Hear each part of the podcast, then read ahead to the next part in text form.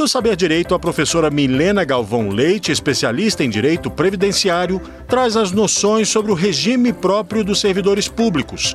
Nas cinco aulas, ela vai abordar a introdução ao assunto, os agentes públicos e a reforma da Previdência.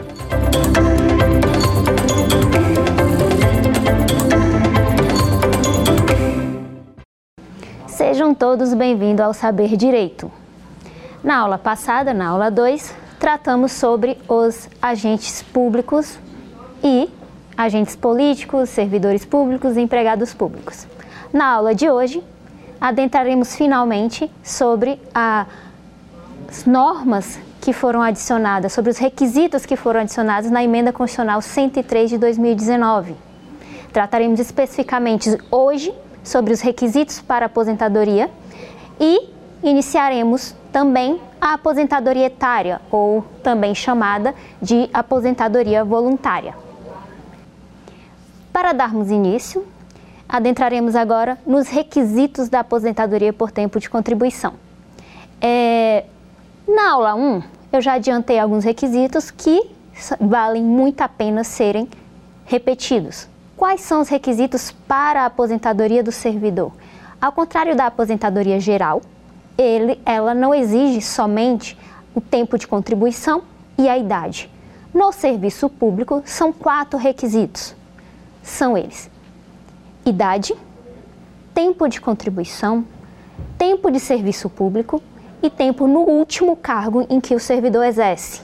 Ou seja, para que ele se aposente ou ela se aposente, é necessário um tempo no último cargo, por exemplo, e na maioria das exigências são cinco anos. Avançamos. Tempo de contribuição. O que é considerado nesse tempo de contribuição? Eu estou fazendo uma revisão do que eu já falei na aula 1, porém isso é muito importante ser revisado, por quê? Porque são requisitos essenciais para todas as aposentadorias que a gente vai tratar a partir de agora, na aula 3, 4 e 5. Então, quais são os requisitos? O que, que é considerado como tempo de contribuição? 1. Um, o tempo de serviço anterior. 2. O tempo de contribuição federal, distrital, estadual e municipal. E 4. O tempo de contribuição no regime geral.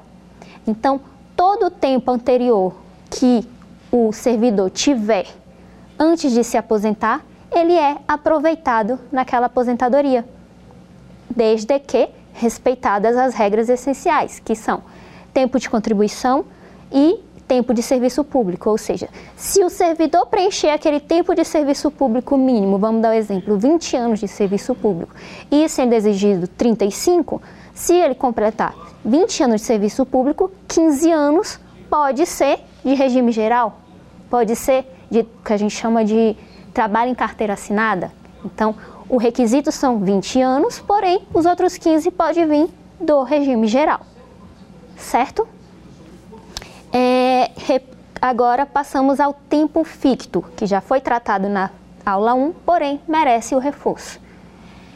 Tempo ficto é aquele tempo em que o servidor é, tem sem ter gozado, um benefício que ele tem sem ser gozado, que é a licença prêmio ou uma férias não gozada, que até a emenda constitucional 20 de 98, ela poderia ser contada para fins de tempo de contribuição.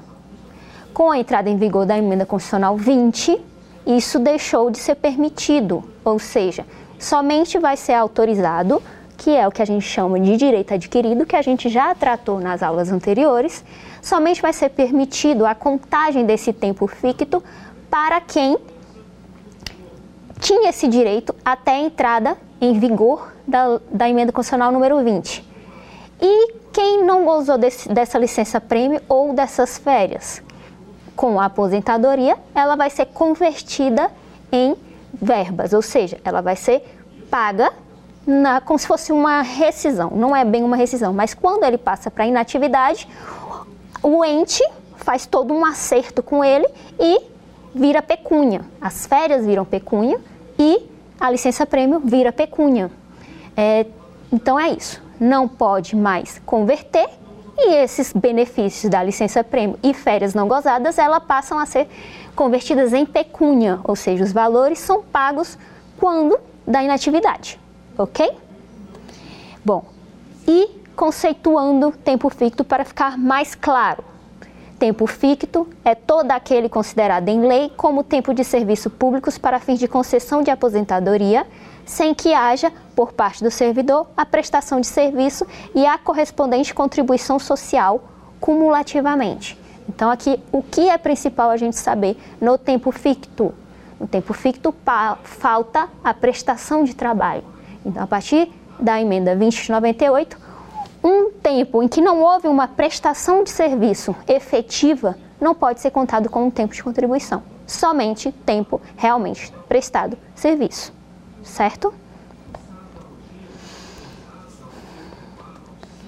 Contagem recíproca um fato também já tratado na aula 1, porém que também merece reforço para a gente adentrar nas aposentadorias em específico cada um. A contagem recíproca é o que já foi dito, que é um servidor trazer de outro regime ou um empregado trazer do serviço público o tempo que ele trabalhou lá, ok? Então, como a gente vem tratando de contagem recíproca no serviço público, é o tempo que o servidor exerceu antes de tomar posse naquele cargo, antes de ser, se tornar servidor público. Então, ele pode trazer aquele tempo para contar como tempo de contribuição, como foi dito antes. As regras são que ele precisa passar um período específico no serviço público. Porém, o que faltar, ele pode completar com tempo de outro regime mais para frente, quando a gente entrar no específico, eu vou informar o cuidado que você deve ter ao trazer esse tempo para o serviço público. Por quê? Com a entrada em vigor da emenda constitucional 103, os cálculos dos benefícios eles alteraram, eles passaram a ser um, um, uma forma que se você trouxer todo o tempo e esse valor for baixo, vai acabar reduzindo o seu benefício, ok? Bom, é possível a contagem, isso aqui é o artigo 201, parágrafo 9 da Constituição Federal.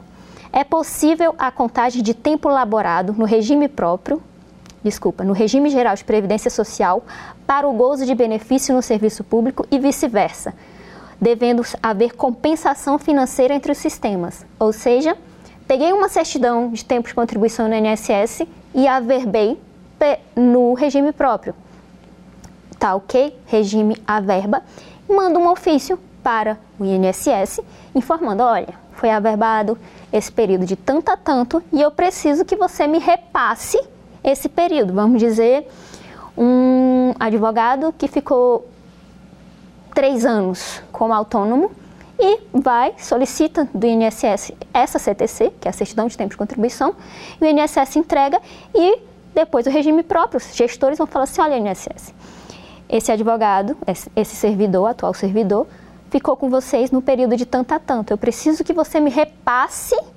o pagamento, a contribuição financeira dele para o meu regime. Então, o INSS faz a reposição financeira, certo?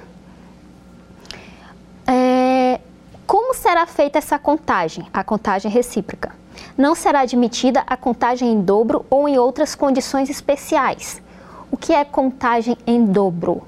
é o tempo ficto que a gente acabou de falar. Também não é permitido, desde que o direito adquirido antes da, emenda, da entrada em vigor da emenda constitucional número 20 de 98, certo? É vedada a contagem de tempo de serviço público com de atividade privada quando concomitantes. Que vamos o que é isso? Eu sou, por exemplo, servidor e contribuo como autônomo ou como dona de, ou estudante, o que seja, porque mesmo você sendo servidor, você pode contribuir para o regime geral. Isso não impede, porque não, não, é, não é cumulativo ilegal, que a gente tratou na aula 2, não é cumulação ilegal você ter uma aposentadoria no, no regime próprio e uma aposentadoria no regime geral. Pode? Pode. Você pode. Você pode contribuir como que a gente chama de contribuinte facultativo. Então, o que não pode é eu estou ser, sendo servidora e, e, ao mesmo tempo contribuindo para o INSS. Então, eu quero pegar essa contribuição que é concomitante, ou seja, ao mesmo tempo, não posso trazer essa contribuição para o serviço público. Não pode, não pode haver concomitância. A contribuição tem que ser anterior à entrada do servidor naquele cargo público, ok? Não será contado por um sistema o tempo de serviço utilizado para concessão de aposentadoria pelo outro. Vamos lá. Tem um tempo de serviço público e aposentei, mas de um tempo eu quero pedir a desaverbação. Porém, aquele tempo foi utilizado para aquela aposentadoria. Então, o INSS não aceita períodos que foram utilizados para cálculo de uma aposentadoria. Ok? O tempo de serviço anterior ou posterior à obrigatoriedade de filiação à Previdência Social só será contado mediante indenização da contribuição correspondente ao período respectivo, com acréscimo de juros moratórios de 1% ao mês e multa de 10%. O que, que é isso? Como eu falei na aula 1, é, o nosso sistema previdenciário ele passou a ser contributivo a partir de 98. Então, períodos para trás, eles não tinham contribuição. Então, no, ele vai estar tá constando no INSS, vamos dar um exemplo, como regime geral. Porém, para você trazer esse período em que não houve contribuição, vamos dar um exemplo, uma atividade rural. Atividade rural é até, vamos dizer, fiquei cinco anos como atividade rural, porém não contribuir. Então, você pode levar esse tempo de rural para o serviço público? Pode. Porém, para que você leve esse serviço de atividade rural para o serviço público, você tem que indenizar, vamos dizer, você tem que indenizar o INSS primeiro, fazer a indenização e aí vai ter correção monetária, juros e multa, como, como foi falado anteriormente. E você indenizando, aí sim você pode trazer esse período para o regime próprio. Então a exigência é essa. Pode trazer? Pode, desde que seja indenizado, desde que não seja concomitante, ok? E por último, o tempo trabalhado como labora, com, o tempo laborado como trabalho rural, repetindo o que eu acabei de falar, anterior à entrada em vigor da Lei 8.213/91, deverá ser indenizado para fins de contagem recíproca. Isso aqui já, já tratamos, né? CTC, que é a certidão de tempo de contribuição, somente será expedida para ex-servidor. Então, eu estou trabalhando, não posso pegar uma certidão de tempo de contribuição? Vamos prestar atenção. A certidão de tempo de contribuição, no regime geral, você pode pegar a qualquer tempo. Mas a certidão de tempo de contribuição no regime próprio, ela só é concedida para ex-servidor. Então, para que eu pegue uma certidão de tempo de contribuição no regime próprio, eu preciso pedir exoneração primeiro, ou no caso eu fui demitido. Aí sim, eu estando ainda trabalhando na ativa, não é possível a emissão da certidão de tempo de contribuição, ok? Tempo especial.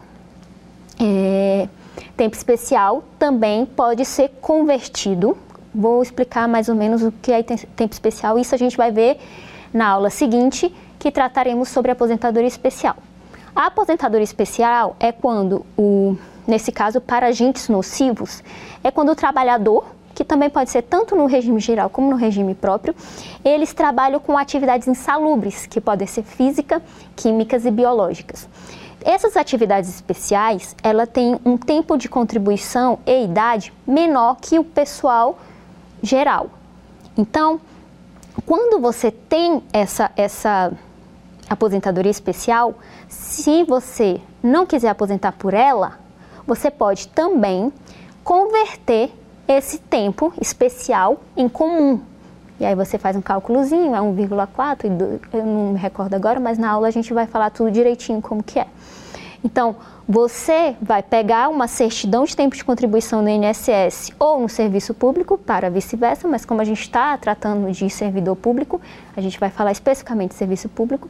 Então, você vai pegar no INSS uma certidão de tempo de contribuição, onde tem que vir detalhadamente o período que você trabalhou na atividade especial e trazer para o serviço público. Se no serviço público você também estiver trabalhando uma atividade especial, ótimo, vai contar com um serviço especial e aí você vai aposentar com a, com o, o, a taxa de diminuição. Se não, você pode pedir a conversão. Porém, tem um detalhe que a gente vai tratar mais para frente, mas eu já vou adiantar.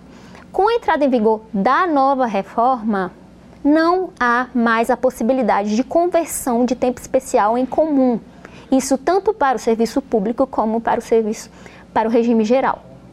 Então, é, o que acontece? Os servidores que já trabalharam no em atividade especial, eles têm o direito adquirido a converter esse tempo até 12 de novembro de 2019. A partir daí, não é mais possível. Então, estou trabalhando a partir do dia 13 de novembro de 2019. Não é mais possível a conversão de tempo especial em comum. O que, é que vai ocorrer? Você só pode aposentar por tempo especial. Você não pode mais converter. Gravem. A conversão de tempo especial em comum só é permitida no tempo de serviço especial até 12 de novembro de 2019, quando entrou em vigor a lei, desculpa, a emenda constitucional 103 de 2019. Bom, algumas novidades trazidas pela emenda constitucional 103. Manteve a contagem recíproca entre regime geral e regime próprio, que a gente já falou Incluiu na contagem recíproca o tempo de serviço militar, ou seja, isso aqui é mais para os homens. É... Tem serviço militar e isso já era aceito pelo regime geral, mas agora passou aceito também a contagem recíproca. Você pode trazer do regime geral e adicionar, verbar no seu regime próprio também ok? E a revogação dos artigos 2 6 e 6A da Emenda Constitucional 41, de 19 de dezembro de 2003, e do artigo 3 da Emenda Constitucional 47 de 2005. Então, com a entrada em vigor da Emenda Constitucional 103 de 2019, é, essas regras anteriores que, que disponibilizavam os, os tempos de aposentadoria, elas deixam de valer. Ou seja, a partir de agora, se o servidor não completou o tempo até 12 de novembro de 2019, ela vai ter que agora verificar quais são as regras de transição e se adequarem com as regras de transição. Vão se aposentar agora, a partir de agora, com as regras de transição, que estudaremos mais para frente em cada modalidade de aposentadoria. Mas estamos tratando aqui da emenda constitucional 103, que por enquanto, por enquanto não, ela está sendo aplicada para os servidores da União. Mas e como que ficam os servidores do Estado, Distrito Federal e municípios? Para que sejam aplicadas as regras da emenda constitucional 103 de 2019 para Estado, município e Distrito Federal, os entes precisam disponibilizar outra lei adotando essas regras também para eles. Então, Milena, você está me falando que hoje é, existem é, os servidores distritais ainda não estão sendo, não estão adotando a emenda constitucional 103 de 2019? Estou falando. Por quê? Porque o governador do Distrito Federal não não existe lei ainda distrital adotando as regras. Então a gente ainda está com as regras anteriores. Assim, eu sei que o São Paulo, salvo engano, já adotou já está com as novas regras da emenda constitucional 103 de 2019, mas é preciso sempre, foi o que eu falei na primeira aula, para trabalhar no regime próprio, para trabalhar no, com o direito previdenciário, o principal é conhecer a legislação, porque a gente tem a impressão que ah, foi publicada a emenda constitucional 103, é para todo mundo. Não. A emenda constitucional 103, ela é, de fato, ela foi aplicada para todo mundo no regime geral, regime geral. Regime próprio, até então, está sendo aplicada para os servidores da União. Então, você tem que verificar se o ente, se o Estado, o município ou o Distrito Federal já publicou uma lei trazendo para seus servidores aquelas alterações que foram feitas na emenda constitucional 103 de 2019. Ok? Prosseguindo. Para a gente adentrar também nas regras é, de cálculo, que é muito importante também a gente saber regra de cálculo, como que são calculados, calculadas as aposentadorias em si, a gente precisa saber de dois requisitos importantes, que é a paridade e a integralidade. Desculpa. A paridade e a integralidade, elas só são aplicadas para servidores que entraram até 2003, ou seja, ela, ela a partir de servidores que entraram de 2003, a partir da emenda constitucional 41 de 2003, a paridade e integralidade ela não é mais aplicada para os servidores, ok? Então, o que, que é a paridade? A paridade é o seguinte: servidor alcançou todos os tempos para se aposentar, já deu entrada, está tudo ok.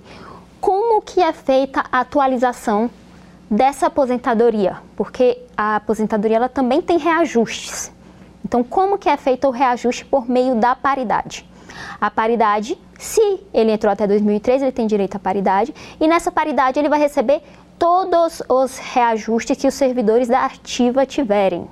Ou seja, servidor ativo hoje teve um reajuste, o servidor que tiver paridade, o servidor aposentado e pensionista, corrijo, servidor aposentado e pensionista também receberá esse reajuste, ok? É, na data e na proporção dos servidores ativos. Servidor ativo recebeu hoje, o aposentado e pensionista também vai receber. É, a paridade ó, foram, foi revogada pela emenda constitucional 41 de 2003, ok? Integralidade. A integralidade, ela está associada ao cálculo do benefício. A partir daqui a gente vai entrar já em cálculo de benefício e como que é feito. O cálculo de benefício chega no final e ele chega num resultado que a gente chama de média aritmética para a aposentadoria. Então, o servidor que tem direito à integralidade, ela vai receber aquele cálculo completo. Então, o salário de benefício é igual, salário de contribuição é igual salário de benefício. Então, ele vai receber integral, ele não vai ter nenhuma redução. Então, é isso que até a emenda entrada de a entrada em vigor da emenda constitucional 41 de 2003 trazia para os servidores, era a integralidade e a paridade que hoje nós já não temos mais, porque com a emenda constitucional 41 ela foi revogada. Porém, porém, o pessoal que ainda está na regra de transição e que entrou até 2003 ainda tem direito à integralidade e paridade. A gente vai ver mais para frente, tá bom? Agora vamos falar sobre regras de cálculos da aposentadoria antes da emenda constitucional 103 de 2019, como que eram feitas esses cálculos?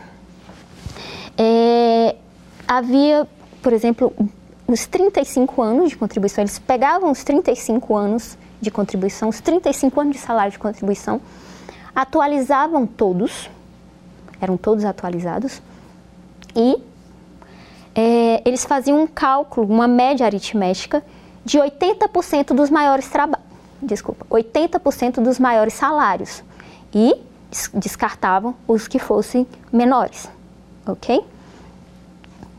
É, e a partir daí verificavam se o servidor entrou antes de 2003 ou não para saber se ele tinha paridade ou integralidade. Então, não tendo paridade ou integralidade, ele vai ser atualizado, o provento dele vai ser atualizado de acordo com a, a mesma taxa do INSS, que é o INPC. A partir da emenda constitucional 103 de 2019, como que ficou? A partir da emenda constitucional 103 de 2019, que foi o que eu falei, que os colegas advogados a partir de agora deveriam ter muito cuidado, é que eles pegam todo o tempo, mesmo sendo regime geral, regime próprio, que foram averbados, atualizam todos os salários e fazem uma média, a média aritmética, em cima de dos 100%, 100% dos salários é, um item que eu, que eu esqueci. Os 80 maiores salários, a média, a média aritmética vai ser feita de salários a partir de julho de 94 para cá, tá? A partir do plano real para cá. Então, só contam salários de contribuição de julho de 94 para cá. Isso tanto antes da emenda constitucional 103 de 2019, como também agora com a emenda constitucional 103 de 2019, certo? Então, dando continuidade. Como são feitos os cálculos? Ele faz uma média aritmética do, dos maiores, dos maiores salários, não. 100% dos salários de contribuição. Então, Milena, mas por que, que você está falando que isso pode prejudicar um servidor?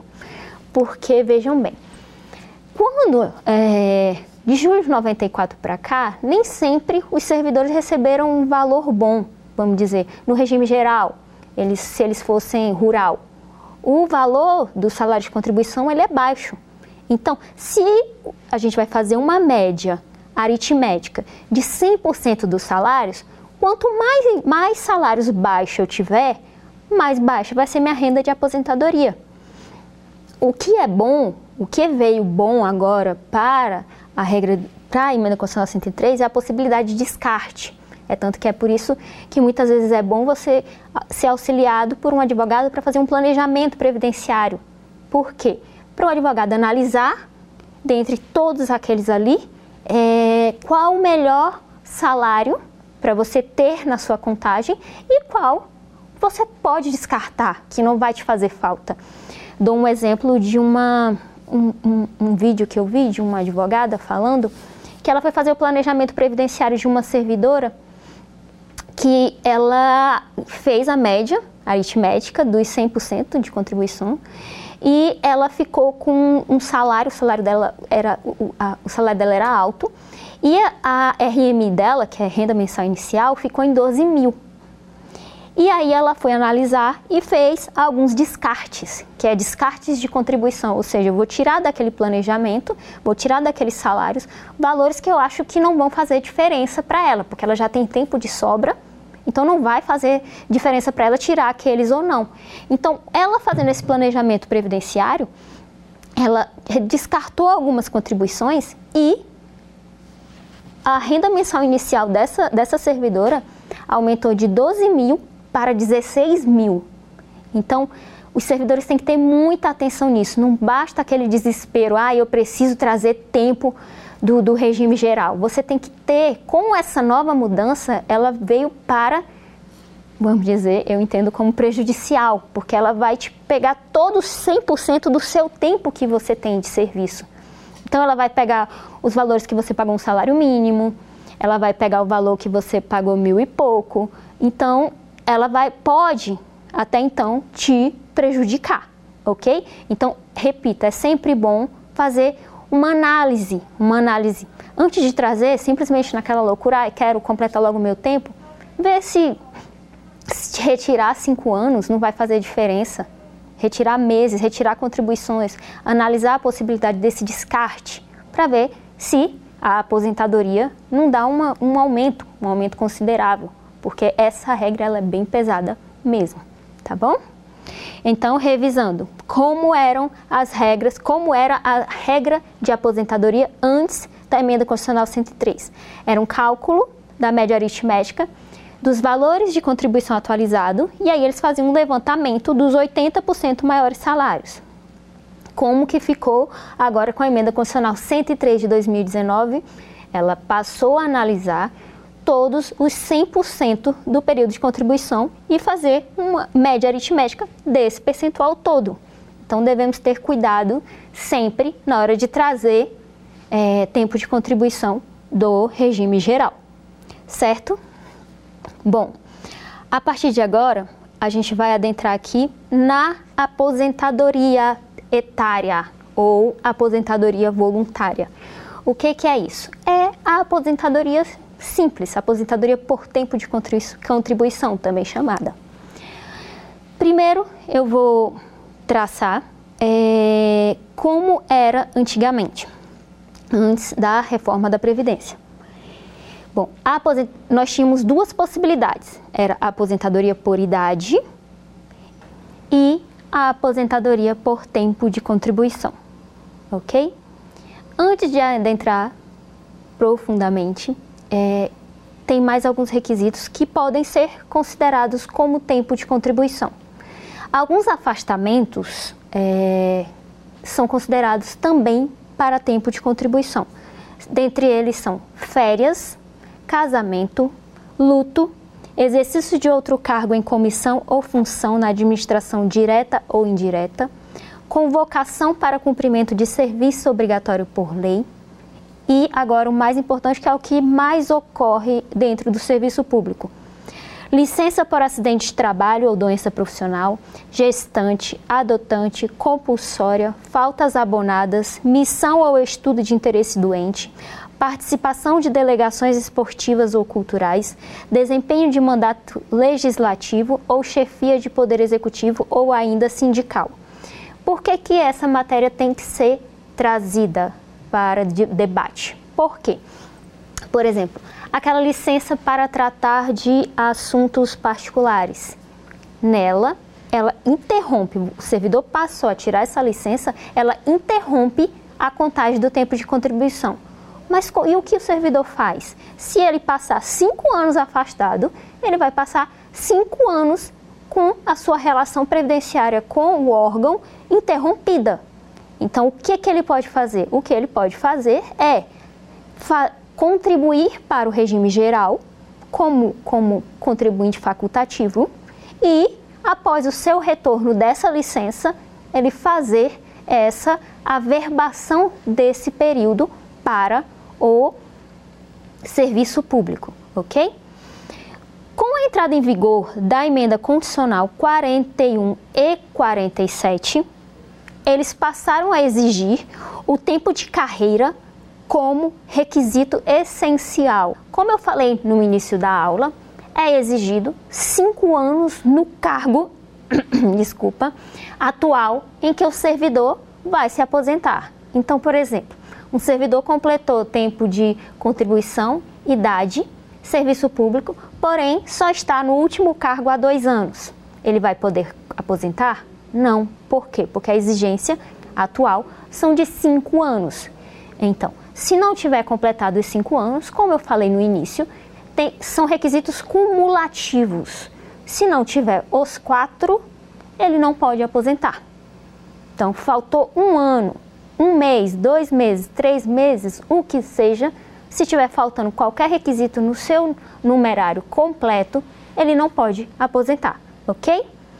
Reforçando, são requisitos cumulativos, ok? Bom, é, finalizando, todas as regras, todos os cuidados que nós, colegas do direito, temos que ter com a aposentadoria do servidor, o, o, o cálculo, o planejamento, podemos agora, finalmente, adentrar na primeira modalidade de aposentadoria, que é a aposentadoria etária ou voluntária, ok?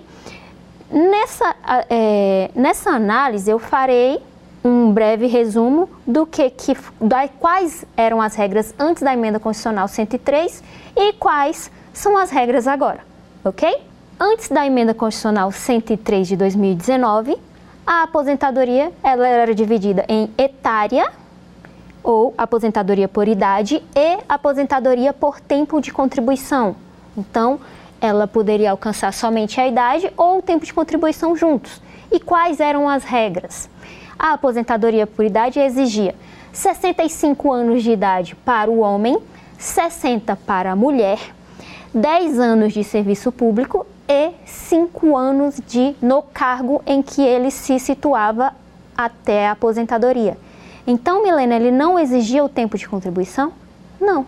Era somente a idade e os 10 anos de serviço público, ok?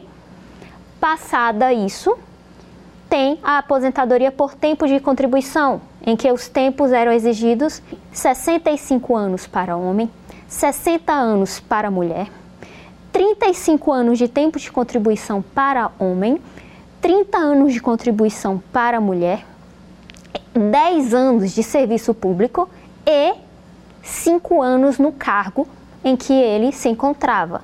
Então vejam que são requisitos que devem ser, devem ser cumpridos cumulativamente. Advinda a reforma da Emenda Constitucional 103 de 2019, é, a emenda fala que cada ente deverá publicar sua legislação. Porém, até essa legislação ser publicada, ele dispôs de algumas regras que chamaremos, que chamamos, a legislação chama, de regras transitórias. E nelas estão dispostas 65 anos para homem, 62 anos para mulher, 25 anos de tempo de contribuição, sendo 10 anos de serviço público e 5 anos de serviço público no cargo em que se der a aposentadoria. Então, repetindo, 65 anos para homem, 62 anos para mulher, 25 anos de serviço público, sendo, desculpa, 25 anos de tempo de contribuição, sendo 10 anos de serviço público e cinco anos no cargo em que se der a aposentadoria. Mas aí eu pergunto, e como ficam aqueles servidores? Porque essa regra que eu acabei de falar são para os servidores que entrarem no serviço público a partir da emenda constitucional 103 de 2019. Mas e como ficam os servidores que já estavam no serviço público? Aí vem as chamadas regras de transição, que foi o que a gente explicou nas aulas passadas.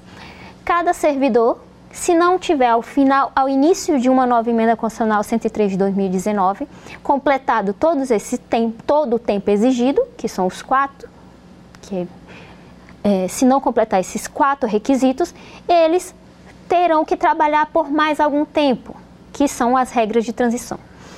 Nessas regras de transição advindas agora com a emenda constitucional 103, ela trouxe duas regras: sistema de ponto e sistema de pedágio.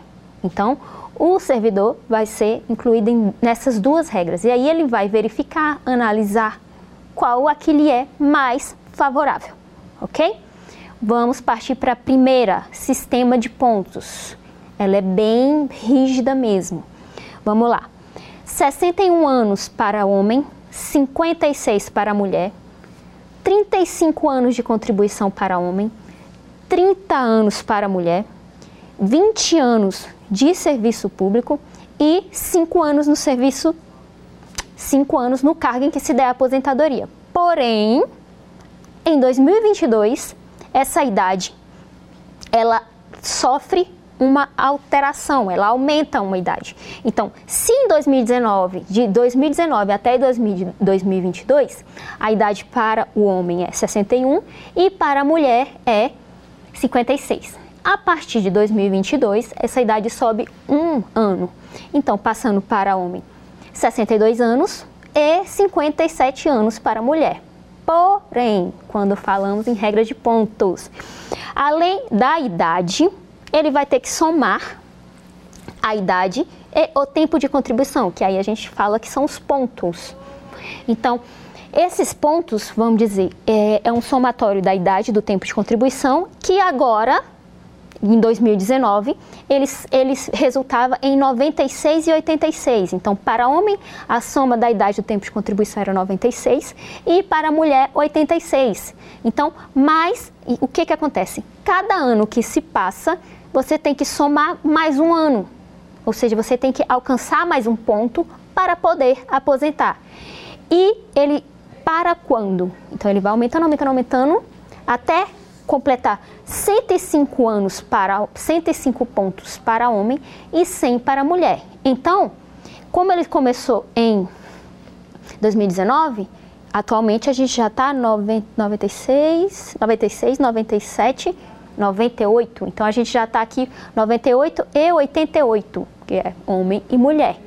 Então temos que ter muita atenção com essas regras de transição, porque principalmente essa de sistema de pontos ela é bem rigorosa para os servidores que ainda estão na ativa. Passando, regras de transição. Segunda regra de transição é o sistema de pedágio. Sistema de pedágio.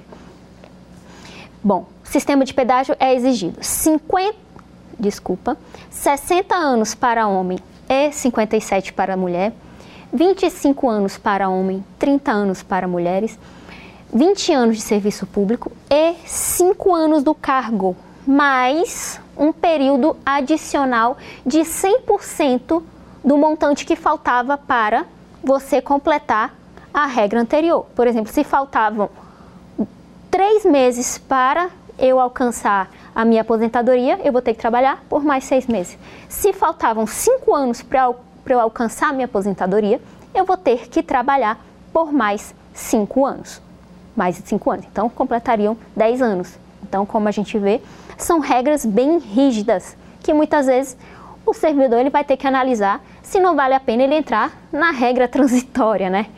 E como se dá, nas duas hipóteses de regras de transição, o cálculo do benefício de aposentadoria do servidor. Se o servidor ingressou até a emenda constitucional 41 de 2003, ele vai receber o salário com integralidade e paridade.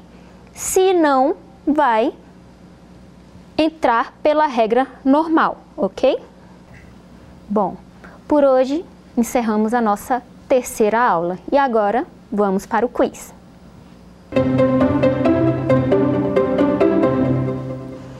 Primeira pergunta: Qual a alíquota da contribuição dos servidores públicos federais? 11%, 15%, 14% ou 20%? Tempo para vocês pensarem. Bom, a resposta correta é a letra C, porque atualmente é, ela vem de alíquotas progressivas, mas a, a, a mais forte, que são o, a média de salário, é 14%, podendo ir até 22%, ok? Quiz número 2. A aposentadoria etária dos servidores públicos pode ocorrer A. aos 55 anos de idade se mulher, B. aos 61 anos de idade se homem, C aos 57 anos de idade se mulher e D aos 65 anos de idade se homem. Tempo para vocês. Resposta correta, como a gente viu agora na nossa aula, D aos 65 anos de idade se homem. OK? Quiz número 3. É possível a contagem de tempo ficto como tempo de contribuição? Essa vocês já estão bem, bem cientes, né? Porque a gente tratou isso na aula 1 e agora na aula 3. E a resposta é falso. Não pode ocorrer como a gente já conversou. Só pode ocorrer a contagem de tempo ficto para aqueles servidores que já tinham esse tempo até a emenda constitucional é, 20 de 98, que aí se trata do direito adquirido, ok? Bom, Agora vamos ao resumo da nossa aula de hoje. Hoje nós tratamos de quais são os requisitos da aposentadoria por tempo de contribuição ou aposentadoria voluntária, que são quatro: idade, tempo de contribuição, tempo de serviço público e tempo no cargo em que se der a aposentadoria. Falamos que se não houver a, a concomitância dos quatro, se não tiver o servidor alcançado os quatro, ele não poderá aposentar, ok? Depois, tratamos de tempo ficto, onde foi informado que tempo que não tiver a prestação de serviço, como por exemplo um, uma licença prêmio não gozada, férias não gozadas, ela não pode, não, elas não podem ser usadas para o tempo de contribuição, respeitado o direito adquirido do servidor que tinha esse tempo até a entrada em vigor da emenda constitucional 2098, que foi a que extinguiu esse direito. A partir daí, tratamos da contagem recíproca, onde foi ensinado a vocês que servidores públicos podem trazer do regime geral tempo de contribuição advindo de diversos serviços, tempo rural, desde que haja a respectiva indenização ou qualquer outra modalidade que seja aceita pelo INSS.